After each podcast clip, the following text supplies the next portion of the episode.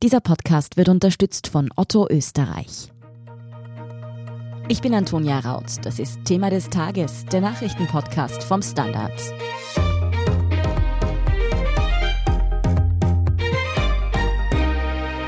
Die österreichische Bundesregierung führt 3G am Arbeitsplatz ein. Heute wird die Verordnung beschlossen. Mit 1. November tritt sie in Kraft.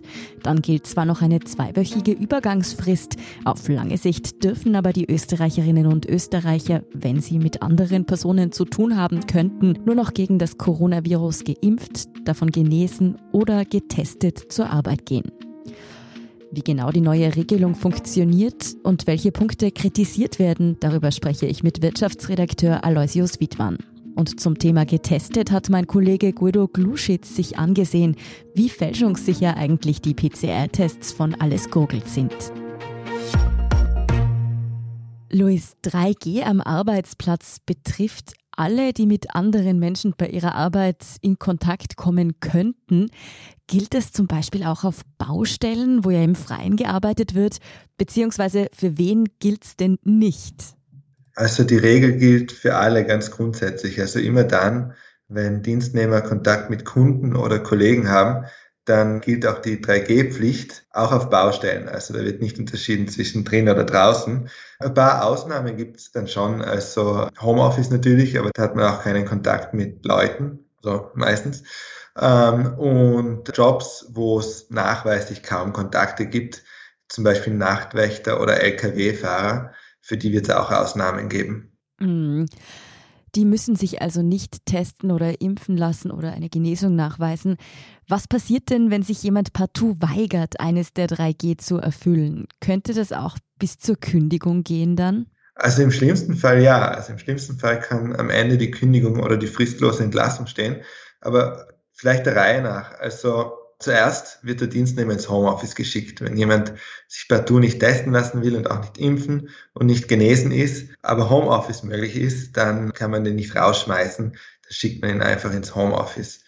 Wenn Homeoffice nicht möglich ist, dann werden Beschäftigte ohne Entgeltfortzahlung zum Testen geschickt. Und wenn sich die Beschäftigten partout weigern, sich impfen oder testen zu lassen, dann kann der Arbeitgeber vielleicht auch drastischere Maßnahmen ergreifen. Also wie man das G für geimpft bekommt, das ist klar und dasselbe gilt für genesen. Aber bei den Tests gibt es ja doch ein bisschen unterschiedliche Konditionen. Welche Tests gelten denn eigentlich und wie oft muss man da zum Testen, damit man sich das getestet G holen kann? Also vorläufig gilt einmal das 3G wie bisher, also Antigen-Tests und PCR-Tests sind erlaubt. Für Antigen-Tests ist der Zeitraum der Gültigkeit 24 Stunden, also ein Tag für PCR 72 Stunden. Allerdings muss man da ein bisschen aufpassen und es lohnt sich, sich zu informieren, denn Bundesländer können strengere Regeln vorschreiben. Also das wird dann wahrscheinlich auch von Region zu Region verschieden sein. Genauso hat sich Wien ja zum Beispiel schon entschieden, dass nur PCR-Tests gelten sollen. Abgesehen von den regionalen Unterschieden, gibt es auch unterschiedliche Regelungen je nach Berufsgruppe? Gelten da für manche noch strengere Regeln? Ja, es gibt gewisse Unterschiede. Also es galt ja bisher zum Beispiel eine Maskenpflicht für Mitarbeiter im Handel oder in Apotheken oder bei der Post. Diese Maskenpflicht wird mit der 3G-Pflicht fallen. Also da gibt es eine gewisse Entlastung für die Mitarbeiter in diesen Branchen. Man muss aber aufpassen, also für Kunden gilt es nicht, nur weil die Mitarbeiter dort 3G nachweisen müssen beziehungsweise eben 3G erfüllen müssen, heißt das nicht, dass die Kunden dann keine Maske mehr tragen müssen. Anders ist es in Krankenhäusern, Alten- und Pflegeheimen. Dort gilt auch weiterhin die FFP2-Maskenpflicht trotz 3G-Pflicht. Wie wird 3G am Arbeitsplatz eigentlich kontrolliert und wer wird gestraft, wenn etwas nicht passt? Ja, das ist eigentlich so das Um und Auf der ganzen Regelung, weil wenn es nicht sanktioniert wird, dann greift es auch nicht. Und dann denken sich die Leute, ist ja wurscht. Mhm. Es ist dann so gemacht worden. Also umsetzen müssen es natürlich die Betriebe und ihre Mitarbeiter. Kontrolliert wird von den Gesundheitsbehörden und zwar stichprobenartig. Also die Idee ist nicht, hat der Arbeitsminister Martin Kocher von der ÖVP auch gesagt, dass es jetzt überall bei den Unternehmen Kontrollen beim Eingang gibt und man darf nur rein, wenn man das nachweisen kann. Also in der Praxis müssen Dienstnehmer einfach immer den 3G-Nachweis mit sich mitführen und die Arbeitgeber müssen entsprechend darauf hinweisen und gegebenenfalls auch stichprobenartig oder regelmäßig, wie sie es dann handhaben wollen, kontrollieren. Was Arbeitnehmern droht, wenn sie den Nachweis nicht erbringen können, das haben wir schon besprochen, also es kann bis zur Kündigung gehen. Zusätzlich kann einem Arbeitnehmer eine Verwaltungsstrafe von bis zu 500 Euro aufgebrummt werden, wenn er von den Gesundheitsbehörden erwischt wird. Und die Betriebe, die ihre Pflichten nicht erfüllen, müssen in dem Fall mit einer Strafe von bis zu 3600 Euro rechnen. Welche Reaktionen hat die präsentierte Regelung denn bei Arbeitgeber- bzw. Arbeitnehmervertretungen ausgelöst? Also die Reaktionen waren jetzt mehrheitlich schon eher positiv, weil also gerade für die Arbeitgeberseite geäußert haben sich zum Beispiel die Handelsvertreter.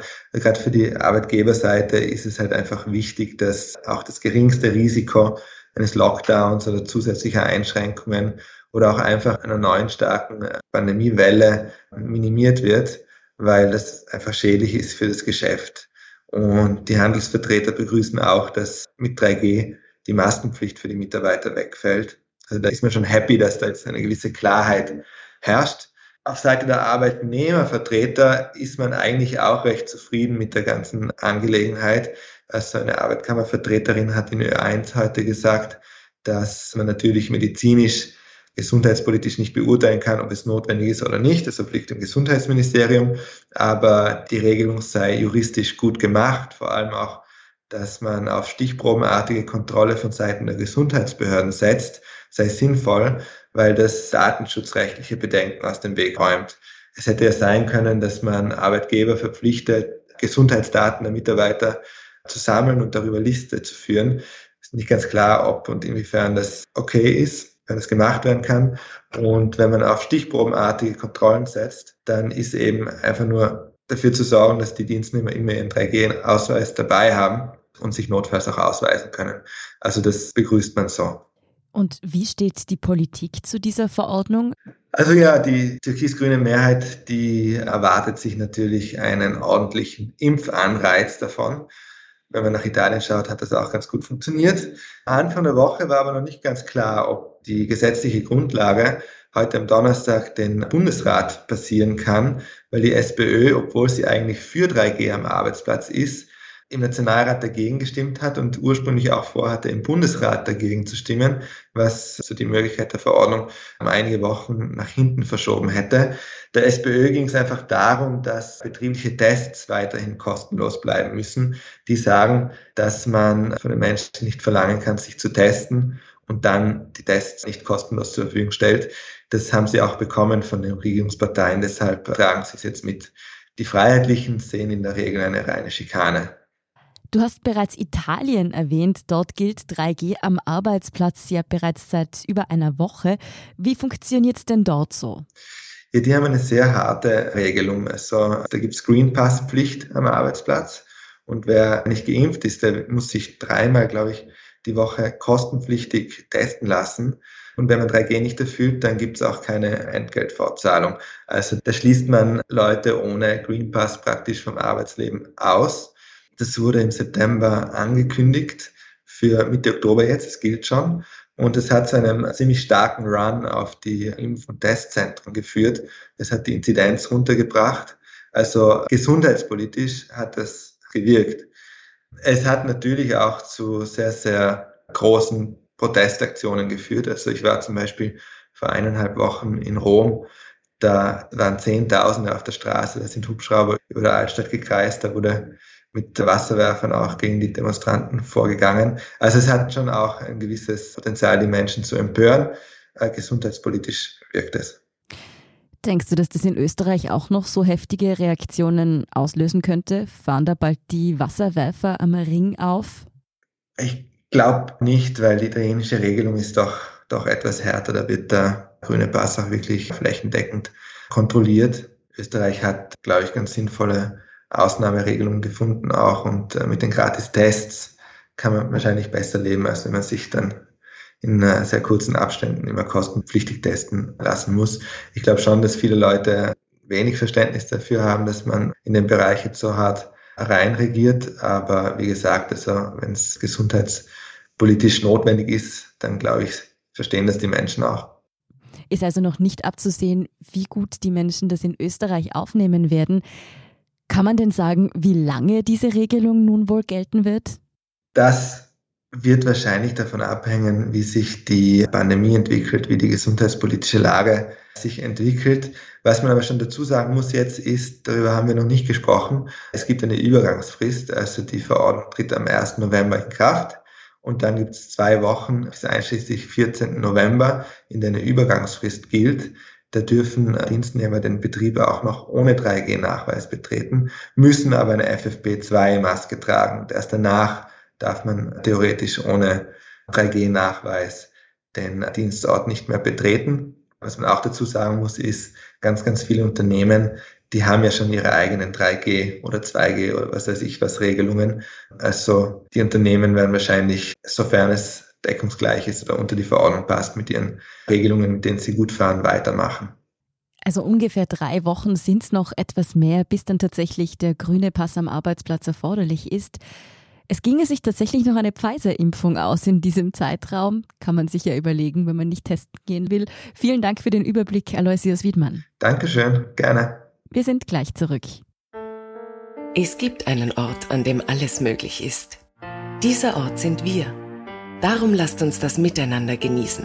Mit tausend kleinen und großen Ideen für drinnen und draußen, die die Zeit zusammen noch ein bisschen schöner machen. Zusammensein ist ein toller Ort mit Otto Versand.at. Neben geimpft und genesen ist getestet das dritte G, auf das wir uns ja derzeit in der Bekämpfung der Corona-Pandemie verlassen müssen. PCR-Tests sind dabei ganz besonders wichtig, da diese sicherer und genauer sind als die schnelleren, aber eben nicht ganz so verlässlichen Antigen-Tests. Aber könnte man speziell bei den Gurgeltests für zu Hause, wie es sie zum Beispiel in Wien gibt, eigentlich betrügen? Das hat sich mein Kollege Guido Glusic genauer angesehen. Er ist dabei auf eine bedenkliche Lücke gestoßen. Außerdem hat er herausgefunden, dass Betrug beim Corona-Test sogar kein Kavaliersdelikt ist und sogar im Gefängnis enden kann. Guido, als ich von deiner Recherche erfahren habe, habe ich mir spontan gedacht, hast du mir unbekannte kriminelle Energien oder wie bist du dazu gekommen, darüber nachzugrübeln, wie man denn PCR-Tests fälschen könnte? Lieber Antonia, ich hab, bin ich draufgekommen, so gut wie keine kriminellen Energien. Es ist mir sogar relativ schwer gefallen. Auf die Idee gebracht hat mich eine Kollegin, die zu mir gesagt hat, kann man diese PCR-Tests fälschen? Und ich habe dann gesagt, na sicher, alles kannst du fälschen. Ob das jetzt sinnvoll ist oder nicht, aber es geht. Und diesen Beweis wollte ich dann noch antreten. Ich habe angefangen, mir das Video anzuschauen, wie diese PCR-Tests richtig gemacht werden sollten. Und dort sind mir schon zwei Lücken aufgefallen und in die habe ich versucht hineinzustoßen. Und ich habe das unendlich große Glück, dass meine Frau in einem großen Labor in Wien arbeitet und auch diese PCR-Tests macht. Das heißt, wir haben die letzten Tage über nichts anderes gesprochen als, was passiert, wenn ich das mache, was passiert, wenn ich das mache. Und die hat mir dann erklärt, das kommt darauf an, wenn man den Test auf der Maschine, dann schaut das so aus, wenn man auf der Maschine schaut das so aus. Ich glaube, die ist heilfroh, dass die Geschichte jetzt endlich draußen ist. Und jetzt hat sie endlich wieder Ruhe. Du bist dann aber nicht gleich zur Tat geschritten und hast manipulierte Tests eingeschickt oder da auf gut Glück versucht herumzubetrügen. Wie bist du vorgegangen? Ich habe mir wirklich versucht vorzustellen, wo die Lücken sind. Wie funktioniert das ganze System? Was wird gemacht? Dabei bin ich draufgekommen, dass diese Labore hochpräzise arbeiten. Das heißt, alles, was dort an Probenmaterial reingeht, das wird penibelst genau untersucht. Von dort weg, wo diese Probe drinnen ist, in diesem Labor, gibt es keine Chance. Also ich habe zumindest keine gefunden. Es gibt aber eine gravierende Schwachstelle, das ist die Probenabnahme. Mhm. Die wird jetzt zwar auf diesem Video festgehalten, aber erstens werden diese Videos nicht sehr genau kontrolliert, was ja auch gar nicht möglich ist. Also wir reden da jetzt von dem Fall Alles googelt in Wien. Und das Zweite ist, normalerweise nimmt so Probenmaterial medizinisch geschultes Fachpersonal ab. Und in dem Fall wird das jetzt uns überlassen. Und wenn wir das selbst machen, da können wir schon viel falsch machen. Und genau da habe ich angesetzt. Ich habe mir das eben alles durch den Kopf gehen lassen, geschaut, wo man da ansetzen kann und dann nach und nach die eine oder andere Lücke gefunden, in die ich gestoßen habe. Aber mir war schon klar, dass gefälschte PCR-Tests abzugeben eine Straftat ist. Da habe ich auch mit meinem Anwalt zusammengesetzt und der hat mir erzählt, dass das Manipulieren dieser PCR-Tests gleich einmal zwei Jahre Haft bringt. Das hat jetzt nicht so gut in meine Zukunftspläne gepasst. Verständlich. Und daraufhin habe ich ein unabhängiges Labor in Kenntnis gesetzt, was ich machen will, dass ich denen gefälschte Tests geben möchte. Und die haben gesagt, ja, wir untersuchen die ganz normal und sind zu erstaunlichen Ergebnissen gekommen. Wir wollen natürlich keine Anleitung liefern, wie man Corona-Tests fälschen kann. Es ging bei dieser Recherche darum, mögliche Sicherheitslücken aufzuzeigen. Kannst du dann vielleicht nochmal ausführen, wieso es wirklich nicht zu empfehlen ist, sich da auf Experimente einzulassen? Du hast schon gesagt, zwei Jahre Haft. Was drohen da sonst so für Strafen?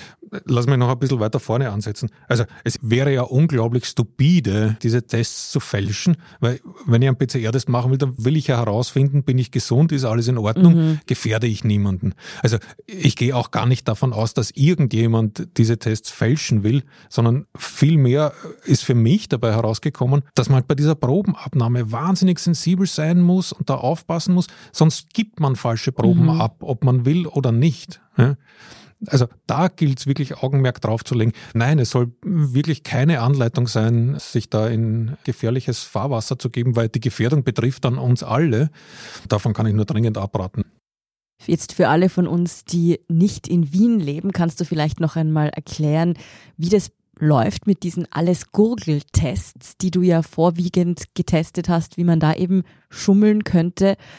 Wie läuft diese Aktion nochmal ab? Also du meldest dich für das ganze mhm. System an, darfst dann deinen Testkit abholen in einem Markt nimmst das Ganze mit nach Hause, nimmst diese Gurgellösung in der Früh nach dem Aufstehen, vor dem Zähneputzen, bevor du was getrunken oder gegessen hast, nimmst du diese Salzlösung in den Mund, gurgelst damit sauber eine Minute lang, spuckst das in dieses Teströhrchen, das alles machst du vor einer Videokamera, du identifizierst dich mit einem amtlichen Dokument vor dieser Kamera und das Ganze gibst du dann wieder in einem Markt ab und spätestens 24 Stunden später hast du dein Testergebnis. Alles, was davon abweicht, ist wirklich gefährlich und davon würde ich dringend abraten. Mhm. Würde denn jetzt aber zum Beispiel auffallen, wenn mein Freund und ich unsere Proben verwechseln? Also wenn ich die Probe von einem Mann abgebe und er meine oder wenn ich das vielleicht sogar absichtlich tun würde, weil er ein negatives Ergebnis hat und ich auf Nummer sicher gehen will, weil ich zum Beispiel verreisen will. Wenn du es verwechselst, dann kommst du damit nicht durch, weil dein Röhrchen, das dir zugewiesen wurde, hat eine bestimmte Nummer und ist klar dir zugewiesen.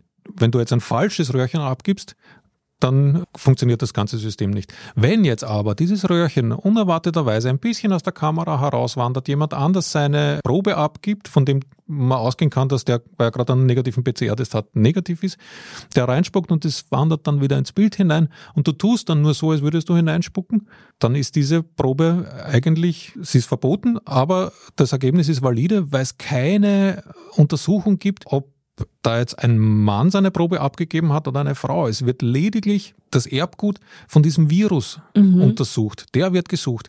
Da gibt es diese Polymerase-Kettenreaktion, diese PCR. Da wird dieser Virus vervielfacht und gemessen. Nichts anderes wird gemessen. Du bist dann ja sogar noch weitergegangen und hast geschaut, ob überhaupt auffallen würde, wenn da jetzt kein menschliches Genmaterial drin enthalten ist. Erzähl einmal, wie das ablief. Jetzt haben wir ja schon gesagt, in dieser Polymerasenkettenreaktion wird eigentlich nur geschaut, ist dieser Virus drinnen. Mhm. Es läuft noch eine interne Kontrolle mit. Das heißt, da ist noch einmal ein Gen drinnen, das vervielfältigt wird mit einer Positivprobe, mit einer Negativprobe und in Wien auch mit einer Wasserprobe. Das beweist nur, dass diese Kettenreaktion funktioniert. Mhm. Und anderes Genmaterial wird nicht nachgewiesen. Und so bin ich drauf gekommen. Es wäre doch völlig wurscht, ob da jetzt ein Mensch seine Probe abgibt oder meine Katze. Du hast dann deine Katze googeln lassen. naja, googeln funktioniert ja schon nicht so gut mit Katzen und auch als ich ihr mit diesem Wattestäbchen, mit dem ich ja das Genmaterial aus dem Rachenraum abnehmen wollte, also mit dem ein bisschen näher gekommen bin, hat die sofort die Flucht ergriffen. und das hat nicht funktioniert. Die wollte das nicht. Aber es gibt ja ein altes Naturgesetz, nämlich dort, wo eine dicke Katze ist, kann das Futter nicht weit sein. Und ich habe dann diesen Tupfer einfach ein paar Mal durchs Katzenfutter gezogen, das dann mit dieser Salzlösung ausgewaschen und dieses Genmaterial zur Probe eingeschickt. Wenn da wirklich nur nach dem Coronavirus-Genom gesucht wird, dann bedeutet das aber, dass wenn das nicht drin ist und auch sonst nichts drinnen ist, ich also die leere Probe abgebe, ich genauso ein negatives, aber gültiges Testergebnis bekommen müsste? Das hat mich dann auch interessiert. Das heißt, der Test sagt ja nur, es ist dieser Virus nicht mhm. drinnen. Ich könnte jetzt genauso gut einfach nur die Salzlösung für diesen Test abgeben und der Test nur mit der reinen Salzlösung, wir haben das versucht mit diesem unabhängigen Labor, der hat ergeben, der Test ist valide und er ist negativ. Das bedeutet in allen drei Szenarien, also Katzenfutter, nicht der Guido, sondern jemand anderes hat hineingespuckt und gar nichts ist in dieser Probe. Du hast immer ein negatives Corona-Testergebnis bekommen. Wir haben, um ein bisschen die Kosten zu reduzieren, mhm. haben wir nur zwei Tests gemacht. Wir haben nur die Salzlösung mhm. eingereicht und das Katzenfutter. Beim Katzenfutter ist dem Labor aufgefallen, dass es eine leicht ungewöhnliche Trübung gibt mhm. in der Probe. Bei der Salzlösung ist aufgefallen, dass es sehr klar ist. Mhm. Aber man hat auch angemerkt, dass bei anderen Proben, also bei echten Proben, das Labor hat gewusst, dass diese Proben gefälscht sind, gibt es durchaus Verfärbungen, die ungewöhnlich sind. LiveBrain hat mir versichert, dass die, wenn diese Proben ins Labor kommen, es zuerst zuerst eine Sichtprüfung gibt. Ob die da wirklich aufgefallen wären, weiß ich nicht, weil wenn wir davon ausgehen, dass bis jetzt in Wien, äh, ich glaube, es sind 6,4 Millionen Tests abgegeben wurden. Das Röhrchen ist ja auch noch zugepickt mhm. mit Barcodes und so weiter. Also da müsste man schon sehr genau schauen. Hm. Das ist jetzt ein guter Punkt, diese Sichtkontrolle. Welche Sicherheitsvorkehrungen treffen denn die Labore, um sicherzustellen, dass die abgegebenen Proben korrekt genommen wurden und dass da niemand versucht hat, irgendwie andere Proben reinzuschummeln. Das Labor selbst kann da relativ wenig machen. Das Labor muss diese Probe nehmen, so wie sie kommt, und kann eben lediglich aufgrund dieser Sichtprobe sagen, okay, da ist jetzt das drinnen, mhm. was ich mir vorstelle, oder das schaut schon so aus, als würde es das nicht sein dann macht die Maschine eben diesen Test. Würde man jetzt dann noch weitere Tests anhängen, also würde man zum Beispiel versuchen, herauszufinden, ob diese Probe von einem Mann oder von einer Frau ist, das haben wir schon datenschutzrechtlich mhm. Äh, völlig auf Abwägen das würden die nie dürfen. Deswegen, die müssen sich darauf verlassen, dass diese Probe, die dort ankommt, auch wirklich valide ist. Die können das nicht prüfen. Wer es überprüfen kann oder es zumindest versucht, das ist Lead Horizon, das ist die Firma, die den technischen Background liefert, die die Videos auswertet. Aber eben bei dieser riesigen Datenmenge und bei diesen ja doch zumindest ein Minuten langen Videos muss man ein bisschen aussortieren. Ich habe mir das ausgerechnet. Vergangene Woche wurden 556.000 Tests in Wien abgegeben. Wenn wir jetzt wirklich uns vorstellen, dass das Video, das Testvideo nur eine Minute dauert und man wollte alle kontrollieren, dann würden 80 Personen fünf Tage lang rund um die Uhr nichts anderes tun, als diese Videos anschauen. Und wer das schafft, also auch da bin ich mir sicher, dass da Fehler unterlaufen. Das bedeutet, man muss davon ausgehen, dass diese wunderschönen Videos, die ich da von mir aufgenommen habe, morgens vor dem Zähneputzen, nicht unbedingt jemand mit voller Aufmerksamkeit immer angeschaut hat. Davon würde ich ausgehen. Was allerdings der Fall ist, diese Videos werden einige Zeit gespeichert und sollte es Beschwerden geben oder den Verdacht geben, dass hier getrickst wurde, dann werden diese Videos aus dem Archiv geholt und noch einmal genau durchgeschaut. Das ist ein sehr guter Punkt. Also auch wenn man sich da irgendwie auf Abwege begibt, dann ist mit einem negativen Testergebnis, das man bekommt, noch lange nicht garantiert, dass man dafür nicht doch noch Probleme bekommen könnte. Genau. Was ich mich auch gefragt habe, weil du vorher gesagt hast, das Wichtigste ist, dass man das macht, wenn man morgens aufsteht, weil dann die Virenlast am höchsten wäre. Ich könnte auch zum Beispiel durch super genaues Zähneputzen oder sowas den Test manipulieren. Auf die Idee bin ich gekommen, weil äh, Zahnärzte verwenden jetzt eine Wasserstoffperoxidlösung, mit denen lassen sie ihre Patienten gurgeln, bevor sie diese behandeln. Und es gab keine Cluster bei Zahnärzten. Mhm. Und dann habe ich mir gedacht, mit dieser Lösung zu gurgeln, das muss doch höchst effizient sein. Und das dürfte stimmen. Und dann habe ich mir gedacht, na, was ist, wenn ich nur mit Wasser gurgel? Was ist, wenn ich nur den Mund ausspüle? Was ist, wenn ich diesen Rachenraum einfach säubere, bevor ich diese Gurgellösung in den Mund nehme? Also auch das dürfte sehr effizient sein. Ich weiß auch, dass einige Labore davon ausgehen, dass man man vier Stunden, bevor man diesen Google-Test macht, nichts im Mund hat, nichts isst, nichts trinkt. Also das ist schon ein sehr guter Zeitraum. Über Nacht ist natürlich noch besser, aber ich würde zumindest ein, zwei Stunden vorher schauen, dass ich nichts im Mund habe, weil die werden dann natürlich ausgewaschen oder geschluckt oder ähnliches werden. Das bedeutet hier also nochmal als Tipp auch für alle, die einfach wollen, dass ihre Testergebnisse auch sicher verlässlich sind, am besten morgens gleich nach dem Aufstehen gurgeln. Genau, vor dem ersten Kaffee. Was sagen denn aber nun eigentlich Lead Horizon, die Labore und auch die Stadt Wien, die diese Aktion ja gestartet hat, zu deinen Erkenntnissen? Das muss für dich doch eher beunruhigend sein, oder? Die habe ich mit den Erkenntnissen nicht im Detail konfrontiert. Ich habe ihnen Verständnisfragen gestellt, um zu schauen, ob das, was ich herausgefunden habe, auch für dieses Alles Google in Wien gilt. Lead Horizon war da ziemlich verschlossen, die haben meine Fragen nicht beantwortet. Livebrain war sehr, sehr offen. Livebrain dürfte meinen Recherchen nach ein hervorragend gutes Labor sein, die sich auch international messen lassen, die Ringversuche machen. Auch die Stadt Wien war sehr, sehr hilfsbereit, mir Informationen zu geben. Aber alle verweisen natürlich darauf, dass es streng verboten ist, hier zu tricksen und dass man sich schon darauf verlässt, dass die Bevölkerung da sauber mitarbeitet. Mhm. Gibt es denn hier Ansätze, wie man die Tests noch fälschungssicherer machen könnte?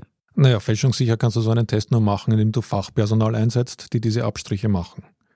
Das kostet jetzt noch einmal mehr Geld. Ich habe mir in etwa ausgerechnet, bis jetzt hat der Bund und damit der Steuerzahler allein für die Tests in Wien rund 30 Millionen Euro ausgegeben. Offizielle Zahlen dazu gibt's nicht. Setze ich jetzt noch Fachpersonal ein, die diese Abstriche macht, das kostet noch einmal extra. Ich glaube, wir dürfen da schon auf unsere Bürger vertrauen, dass die das richtig machen und dass die äh, das gewissenhaft machen. Darum sehe ich die Geschichte auch eher als Hinweis darauf, seid vorsichtig, versucht diese Tests ordentlich zu machen.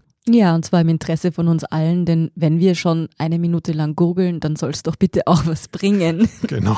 Vielen Dank für deine sehr sorgfältig ausgeführte Recherche und lieben Gruß an die Katze, Guido. Richtig gerne aus, danke dir. Wir sind gleich zurück.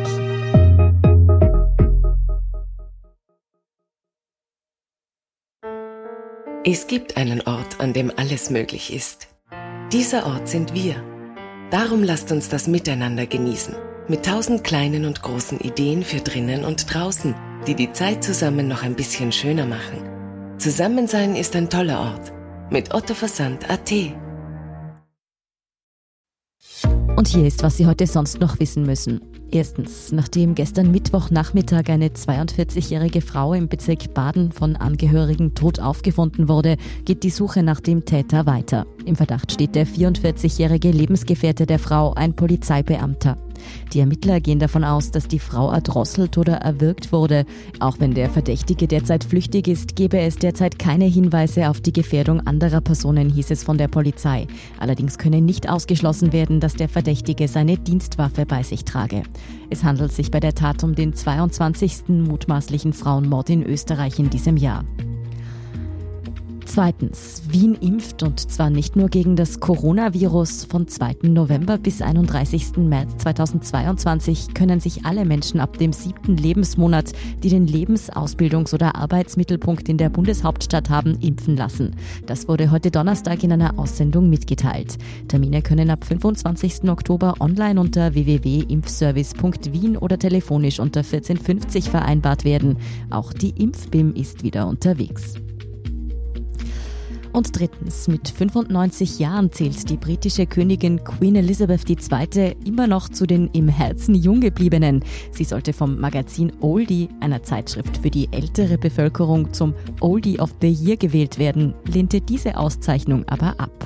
Dabei handelt es sich um eine Ehrung, die etwa der im Frühjahr verstorbene Ehemann der Queen, Prinz Philipp, schon im Alter von nur 90 Jahren angenommen hatte. Sie selbst erklärte nun aber, nicht zum Oldie of the Year gekürt werden zu wollen, da man eben nur so alt sei, wie man sich fühle. Mehr zu dieser lebensbejahenden Ansage der britischen Monarchin und alles weitere zum aktuellen Weltgeschehen finden Sie wie immer auf derstandard.at. Danke fürs Zuhören und auch all jenen, die uns auf Apple Podcasts oder Spotify folgen, uns eine 5-Sterne-Bewertung hinterlassen haben oder eine nette Rezension geschrieben haben. Und ein ganz besonders großes Dankeschön geht noch an all jene, die unsere Arbeit mit einem Standard-Abo oder einem Premium-Abo über Apple Podcasts unterstützen. Das hilft uns wirklich sehr, also gerne auch Freundinnen und Freunden weiterempfehlen. Sie greifen uns damit unter die Arme, dass wir weiterhin kritischen und unabhängigen Journalismus machen können.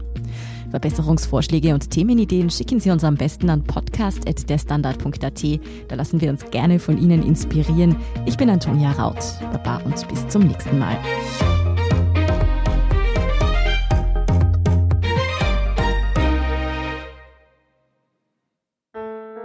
Es gibt einen Ort, an dem alles möglich ist. Dieser Ort sind wir. Darum lasst uns das miteinander genießen. Mit tausend kleinen und großen Ideen für drinnen und draußen, die die Zeit zusammen noch ein bisschen schöner machen. Zusammensein ist ein toller Ort. Mit Otto Versand AT.